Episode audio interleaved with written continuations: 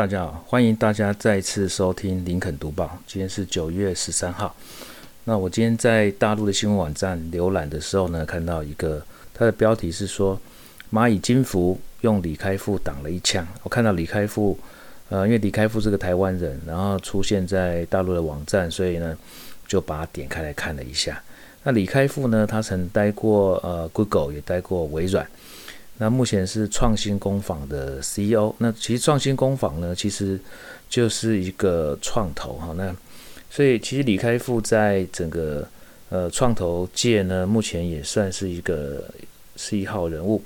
那目前他长居在北京，再加上蚂蚁金服，因为在八月二十六号的时候呢，已经申请了 IPO 的这个申请书，所以呃，我想这个新闻呢，应该是蛮有趣的，就把它点开来一看。那他的是说呢，这个李开复呢，在一个演讲的场合里面呢，他提到了这个蚂蚁金服。他是说，呃，这个李开复呢，他当初投资的这个旷视，那旷视呢，他是对，他是做这个人脸辨识数据的一个很大的一个公司。他说，我们早期帮助旷视呢，他们寻找合作伙伴，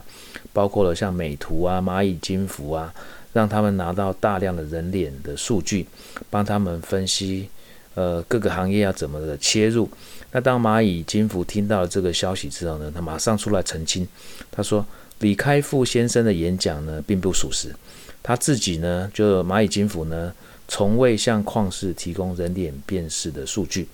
那蚂蚁金服为什么这么紧张呢？主要是因为这个蚂蚁金服呢，它现在已经改名叫蚂蚁集团了。蚂蚁金服，它在数年前呢就已经传言说它要上市，但是经过了好多年呢，它都没有上市成功，一直到今年的八月二十六号呢，它才开始呢，呃，正式的准备在上海的 A 股跟香港的 H 股呢来做上市。那他为什么要他为什么要急着澄清呢？是因为这个蚂蚁金服呢，它它包含了很广大的一个金流，所以呢，他对于这个隐私权呢是非常的重视。再加上他最近因为要上市的关系，所以他不能有一点点的差池存在啊。所以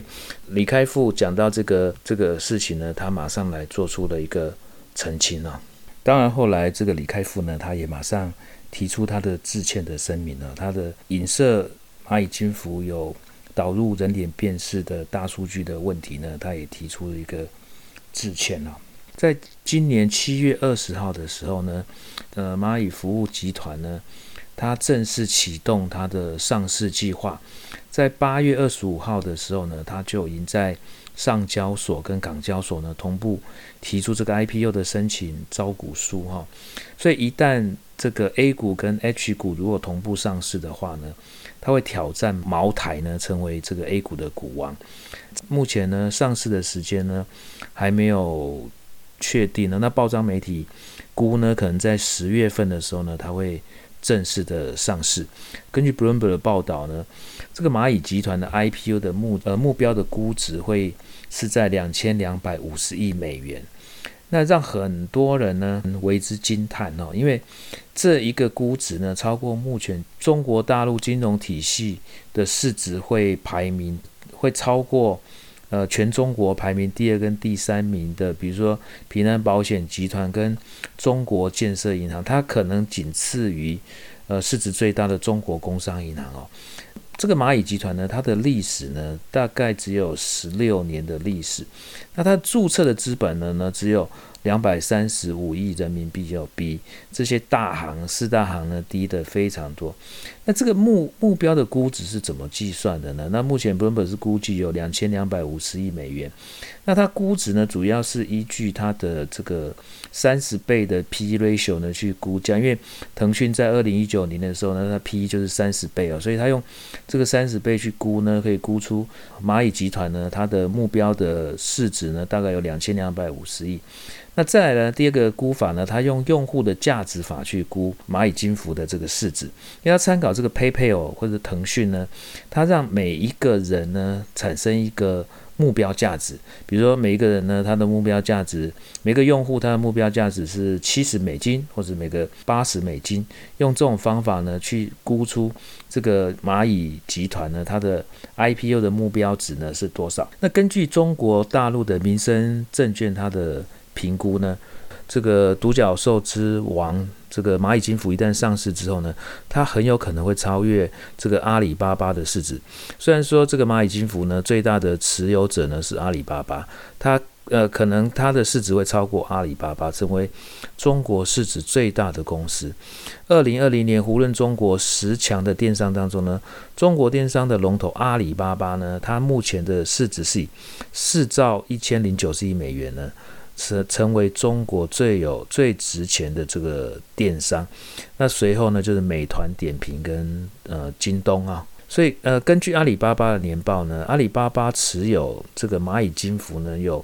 三十三 percent 的股权哦，那另外呢就是君汉跟君奥，那这跟跟阿里巴巴呢都有一点关系，所以从直接跟间接呢这个呃持有。蚂蚁金服，阿里巴巴持有蚂蚂蚁金服呢，持有大概有呃百分之八十三的这个股权哦。那目前马云持有这个蚂蚁金服呢，大概有呃八点八 percent 的这个股权哦。那如果蚂蚁金服上市呢，呃，从这个报章媒体看到呢，对于员工的影响是什么呢？比如说，这有一些研究报告提到呢，一个 P7 的员工，P7 就是他的一个职称呐，大概就是我们比如说。呃，第一等、第二等，那第七等的这个员工呢，他如果在呃蚂蚁金服工作四年呢，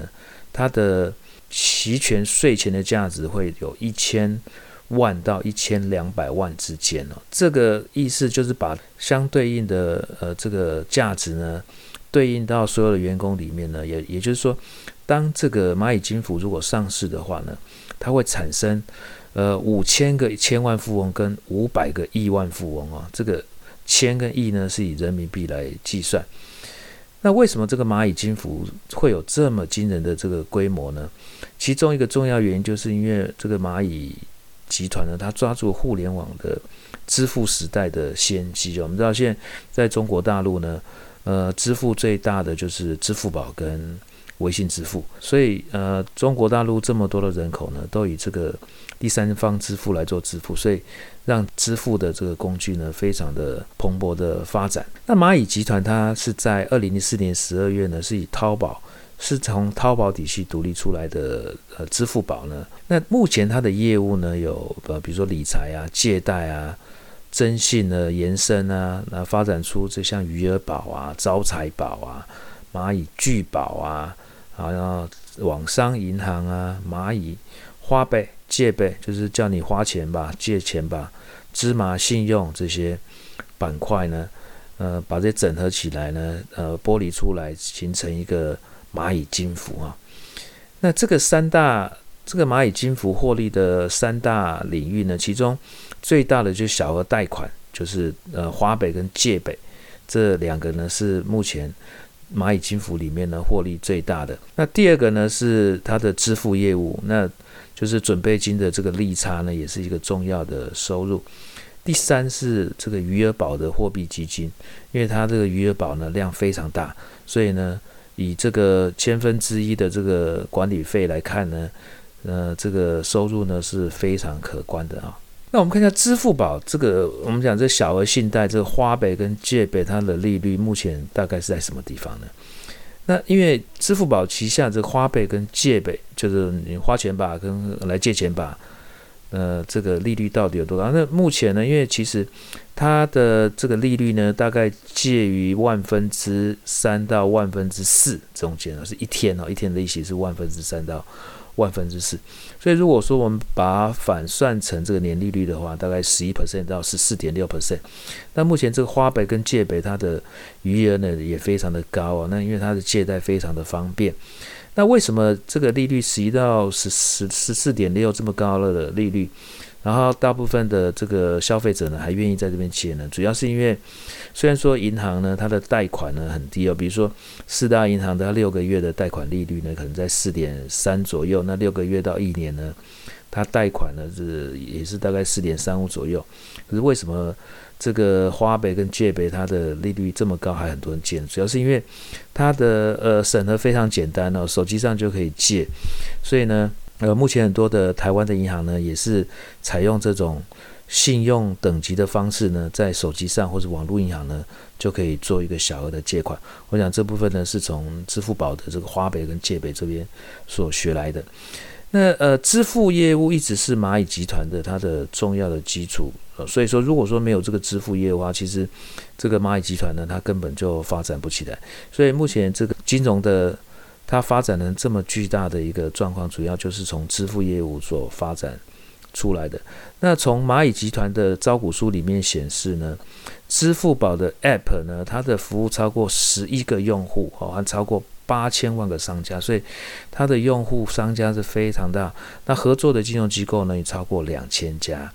接受支付宝线上服务的国家和地区呢，有超过两百个，是全球最大的生活服务类的这个 App。那支付宝的月活用量呢，在二零一七年十二月的十二月呢，就已经有大概有五亿个哈，超过